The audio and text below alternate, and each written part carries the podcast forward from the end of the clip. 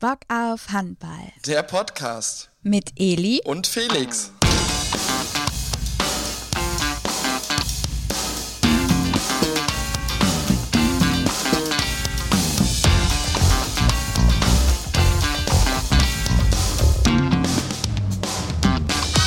Herzlich willkommen zurück zu einer neuen Folge von Bock auf Handball, der Podcast rund um die schönste Sportart der Welt.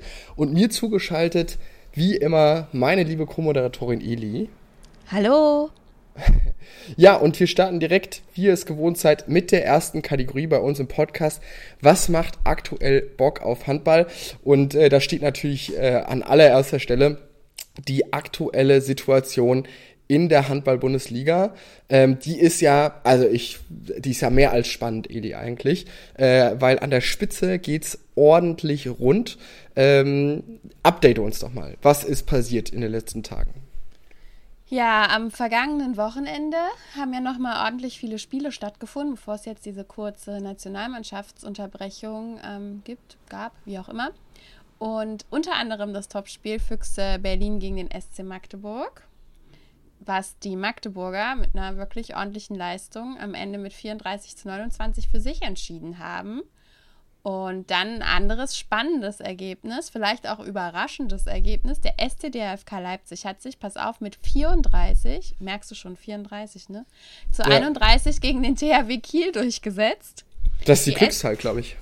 Ja, Woche. pass auf, es geht, es geht weiter. Die SG Flensburg-Handewitt hat mit 34 zu 32 gegen Hamburg gewonnen und die Rhein-Neckar-Löwen mit 34 zu 24 gegen äh, Wetzlar. Und das waren jetzt quasi die ganzen Ergebnisse der Top-Teams. Die 34 war die entscheidende Zahl einfach mal, ne? Ja. Und die Ergebnisse haben das jetzt auch so ein bisschen, naja, umgewürfelt ist vielleicht auch ein bisschen übertrieben, aber jetzt liegen nicht mehr die Füchse Berlin, sondern die Rhein-Neckar-Löwen aktuell quasi vorn. Beide Teams haben 37 zu 7 Punkte. Der THW Kiel 34 zu 8. Die haben halt schon einen Minuspunkt mehr, aber auch noch ein Spiel weniger. Und der SC Magdeburg, der hat aktuell 33 auch zu 7 Punkte, also 7 Minuspunkte wie die ersten beiden Teams, hat aber noch zwei Spiele weniger, die noch quasi nachgeholt werden müssen. Das sind heißt also auf den ersten vier Plätzen die Trend, also ein Blatt Papier so, ne? Also ja. da ist da ist nicht viel dazwischen. Und wenn man dann noch mal auf Platz 5 guckt, Flensburg haben halt bisher 10 Minuspunkte, auch da ist äh, der Drops noch nicht gelutscht, ne? Ja, also aktuell an der Tabellenspitze super duper spannend, was natürlich super schön ist, dass noch so viele Teams da im Kampf um die Meisterschaft Chancen, wirklich sehr, sehr gute Chancen haben. Und ähm, ja, ich bin gespannt, wer es am Ende macht. ja, es bleibt auf jeden Fall, glaube ich, spannend. Bis in die letzte, bis ins letzte Spiel habe ich, ist mein Tipp diese Saison. Wir werden sehen. Das gab es ja durchaus schon mal das ein oder andere Jahr, wo dann am Ende die Tordifferenz entschieden hat, wer Meister und wer Vizemeister wird und so. Mal gucken. Ähm, ja. Wäre natürlich für uns Zuschauende eine super Sache, weil es dann wirklich bis zur letzten Minute sozusagen spannend ist. Aber vielleicht ähm, kann sich ja jetzt doch eins der Teams irgendwie nochmal einen entscheidenden Vorteil im Saisonendspurt dann schon äh, rausspielen. Kann natürlich sein. Ja, auf jeden Fall. Ja, am Ende der Tabelle aktuell mit fünf Punkten ASV Hamm Westfalen, davor GWD Minden mit sechs und davor die HSG Wetzlar neun Punkten. Und da ist man natürlich auch mit der aktuellen Saison gar nicht zufrieden und will dann noch ähm, ja, kämpfen, um vielleicht nochmal den einen oder anderen Platz hochzuklettern. Aber bis dahin sind es dann also äh, 13 Punkte, haben Stuttgart und Göppingen jeweils. Ist halt auch noch ein Stück, ne? Ja, auf jeden wie Fall. Wie wir es gerade schon gesagt haben, was natürlich für die Spitze gilt, gilt auch für den Tabellenkeller und den ähm, Kampf um den Klassenerhalt. Da ist ähm, noch ein bisschen was möglich. Mal gucken, was noch passiert. Sowieso. Illy, wir gucken weiter auf die Champions League der Männer. Da ist das Achtelfinale terminiert und ähm, da trifft der THW Kiel auf Dynamo Bukarest. Ähm, was können wir da erwarten? Wann, wie geht es in der Champions League weiter? Ähm, genau, also äh, vier Teams sind ja erstmal schon fürs Viertelfinale gesetzt, aufgrund ihrer Leistung quasi in der Gruppenphase der Champions League. Das sind Kielce, Barcelona, PSG und Magdeburg. Und dann sind noch ein paar Teams oder ähm, ja, die haben noch die Chance, quasi ins Viertelfinale einzuziehen. Unter anderem der THW Kiel im sozusagen Achtelfinale gegen Bukarest. Die, das Hinspiel in Rumänien wird am 22.03. sein. Das steht jetzt fest, 20.45 Uhr. Rückspiel dann eine Woche später, den Mittwoch 18.45 Uhr in, in Kiel. Die weiteren Begegnungen sind Pick Shaggett gegen Veszprem, Aalborg gegen GOG und Wisła Plotz gegen Nantes. Und das steht sogar schon fest auf wen die Teams dann im Viertelfinale treffen. Nämlich Magdeburg muss gegen den Sieger äh, Wisła Plotz gegen Nantes ran. Barcelona wird auf Aalborg oder GOG treffen, äh, Kielce auf Pickshagget oder Veszprem und der THW Kiel würde beim Weiterkommen auf PSG treffen, also Paris Saint-Germain. Auf jeden Fall merken wir auch da, dass es langsam äh, spannend wird, denn nach dem Viertelfinale steht ja dann schon das Final Four in Köln bevor. Und da wird sich ja. dann zeigen, wer in dieser Saison Champions League-Sieger wird. Auf jeden Wir Fall. können schon mal sagen, eins der eben benannten Teams wird es werden. Das, das ist mehr als sicher, würde ich sagen. ja, genau. Sehr gut. Dann sind wir auch da gespannt. Ich glaube, auch die Begegnungen, ähm, die sind auf jeden Fall ja, bis, bis in die letzten Minuten dann noch spannend und ähm, wir können uns da auf, glaube ich, äh, ja, interessante Begegnungen noch freuen. Also, ich glaube, da ist auch alles noch drin. In verschiedenen Ebenen. Wir werden es sehen. Sowieso. Eli, nächstes Thema hier auf der Liste: Lehrgang der Frauen. Ähm, was passiert oder was ist da passiert? Das ist ein vielversprechendes Drei-Länder-Turnier. Was, ähm, was kannst du uns darüber sagen? Ja, äh, wir hatten ja letzte Woche schon quasi die kurze Vorschau gegeben, dass da zwei Länderspiele für die DHB-Frauen von Bundestrainer Markus Gaugisch anstehen. Und die Spiele wurden jetzt ja absolviert. Und zwar gab es zwei Siege für die deutsche Nationalmannschaft, ein 26-20 gegen Ungarn und ein 32-30 gegen Polen. Und mit dem Ergebnis war man natürlich auf Seiten ähm, der deutschen Nationalmannschaft sehr, sehr zufrieden. Also zwei Siege ist ja auf jeden Fall schon mal wichtig. Und ähm, besonders auch mit den Varianten, die sie so im Rückraum auch hatten, mit Annika Lott oder Marie Michalczyk, gerade weil Alina Kreisetz ja im zweiten Spiel wegen einer Oberschenkelblessur gefehlt hat, ähm, war man doch sehr glücklich und äh, freut sich drauf oder findet es eben gut, dann noch variabler auch im Rückraum zu sein, was natürlich dafür auch sorgen soll, dass die deutsche Nationalmannschaft der Frauen schwerer ausrechenbar ist, auch für, für die Gegner, wenn dann natürlich andere Spielerinnen auch zum Einsatz kommen, die eine andere Spielweise haben, andere Stärken, andere Schwächen und so weiter und so fort. Aber insgesamt positives Fazit, zwei Siege und das auf jeden Fall schon mal, oder da gibt es einen Daumen hoch für. Auf jeden Fall gespannt. Ja. Eli, weiter geht's mit dem Lehrgang, dem Lehrgang der Männer. Ähm, ja, da haben wir ähm, jetzt Länderspiele vor uns am 9. und 12. März gegen den Weltmeister Dänemark. Genau, man muss dazu sagen, wenn wir Freitag rauskommen, wird das Spiel am 9. ja schon äh, gelaufen genau. sein. Wir sind der Gläserner Podcast. Wir nehmen diese Woche an einem Freitag, den 8. auf. Ja. An einem Mittwoch, dem Doch. 8. Ah, Entschuldigung, Entschuldigung, Mittwoch, den 8. Eieiei. Mittwoch, den 8. natürlich, logische. Ja, sorry. Ähm, aber genau, trotzdem ist es natürlich äh, das, was bei den Männern diese Woche so ansteht. Die Länderspiele gegen Dänemark. Wir hatten es letzte Woche schon kurz. Ähm, der Eurocup, EHF Eurocup steht ja jetzt an für die Teams, die bereits für die EM im kommenden Jahr in Deutschland qualifiziert sind, nämlich Schweden, Spanien, Dänemark und Deutschland. Und jetzt sind eben die zwei Spiele gegen Dänemark gerade dran.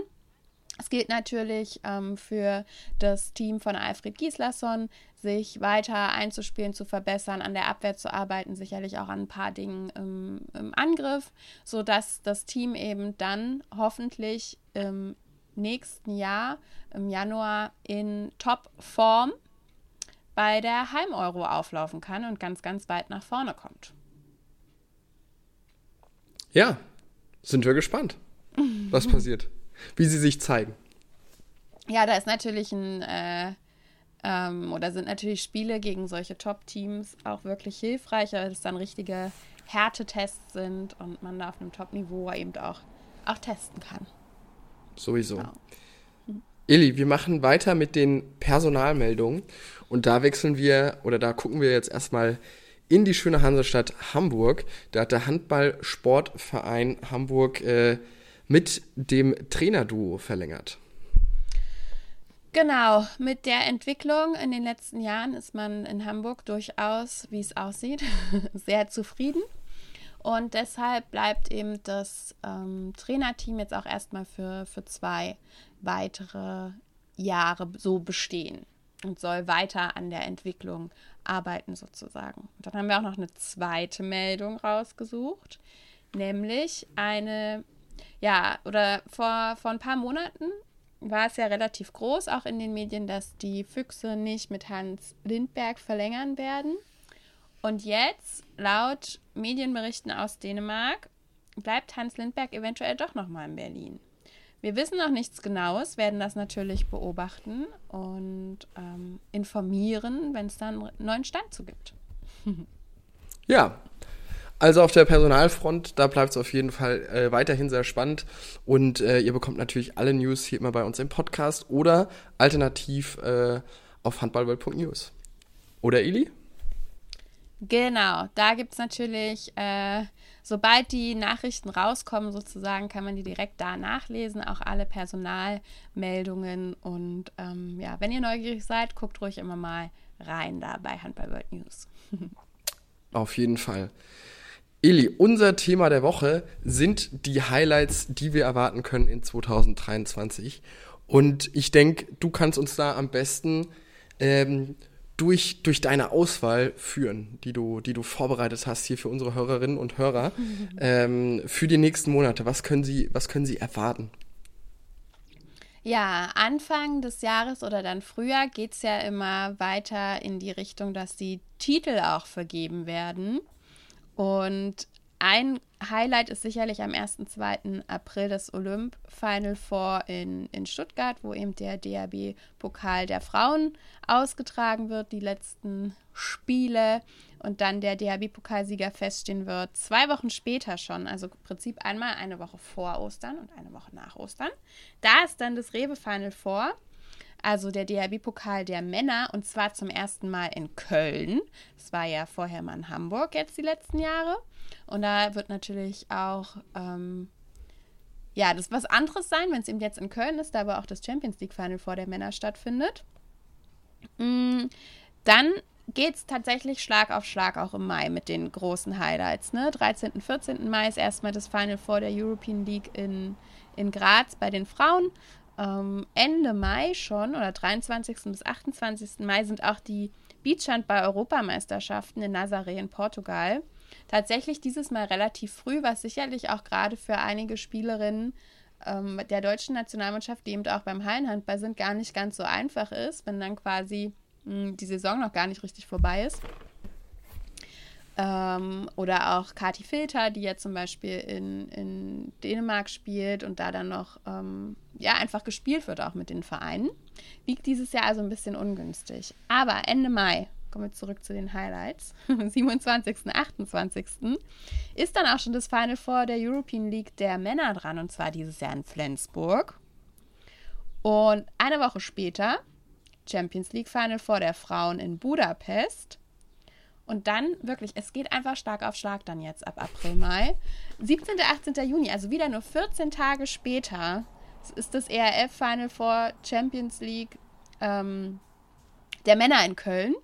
Wird da der neue Champions League-Sieger gefunden? Hatten wir ja gerade schon das Thema, welche Teams da noch ähm, im Rennen sind. Und dann nur wenige Tage später, nämlich am 20. Juni, starten die U21-Weltmeisterschaften in Deutschland. Ja, also, wer da noch keine verrückt. Tickets hat, Bock hat, da äh, sich das anzugucken, wie die jungen Talente, unsere Handballstars von morgen sozusagen, ähm, sich da messen, auf jeden Fall Tickets kaufen, ähm, angucken, das Team unterstützen. Ist natürlich auch eine große Sache für die, vor heimischer Kulisse spielen zu können. Und dann über den Sommer finden eben noch Beachhandball-Wettbewerbe statt, wie die Beachhandball U17-Europameisterschaft oder es finden auch bei den Mädels die U19-Europameisterschaften statt, ähm, die Finalturniere der deutschen ähm, Meisterschaft im Beachhandball sind Ende Juli. Dann die U19-Weltmeisterschaft der Jungs Anfang August. Ebenso wie auch die U18-Europameisterschaften bei den Mädels. Und dann Richtung November, Dezember starten die Weltmeisterschaften der Frauen, 29. November bis 17. Dezember in Dänemark, Norwegen und Schweden. Und dann ist ja quasi auch schon wieder 2024 und die Heim-EM in Deutschland bei den Männern. Ihr seht also, ganz, ganz viel steht an in diesem Jahr. Wer jetzt nicht direkt Zettel und Stift gezückt hat und folgen konnte, was alles so ansteht. In der neuen Bock auf Handball stehen all die Termine drin zum Nachlesen. Also gerne Ausgabe 10, die ähm, oder vor zwei Wochen erschienen ist, am Kiosk kaufen, online bestellen, wo auch immer ihr wollt. Äh, gleich das Abo, Abo buchen, damit ihr keine wichtigen Infos mehr verpasst. Und da kann man das auch nochmal nachlesen, alles. Sehr schön. Ja, ich glaube, äh, die nächsten zwei Jahre, auch gerade jetzt mit Hinblick auf die äh, auf die Euro 2024 bei uns zu Hause, ähm, es ist, glaube ich, es wird spannend. Mehr als spannend. Ja, auf jeden Fall. Und das zeigt halt auch, ähm, dass natürlich das ganze Jahr wir keine Angst davor haben müssen, dass, äh, uns, dass wir den Handball vermissen müssen. Gerade jetzt auch im Sommer mit dem Heimturnier der U21 der Männer. Ähm, sind natürlich dann auch im Sommer einige, einige Highlights dabei. Und eben gerade Richtung Sommer natürlich wird das Thema Beachhandball auch wieder etwas prominenter, als es das vielleicht in den kalten Wintermonaten ist. Das auf jeden Fall. Eli, damit ist mein Zettel leer, deiner auch, äh, weil wir ja den gleichen haben. Von daher ähm, würde ich da jetzt einfach mal so Schlussfeuern. Ähm, schön, dass ihr da draußen eingeschaltet habt. Du bist schon Sherlock Felix auf jeden Fall. Das muss ich jetzt mal kurz loswerden. Deine auf, auf jeden Fall. sind phänomenal. Die sind, ja, phänomenal. ähm, wir freuen uns natürlich immer auf euer Feedback per Facebook, Instagram, per Mail, wie es euch gefällt. Unsere E-Mail lautet, ich habe at bock-auf-handball.de und ähm, in diesem Sinne ein schönes Wochenende und ähm, lasst es euch gut gehen, genießt das Wetter, hoffentlich bei, bei gutem Wetter. Und wir hören uns nächste Woche wieder. Gleiche Stelle. Bis dahin, tschüss. Tschüss, bis zum nächsten Mal.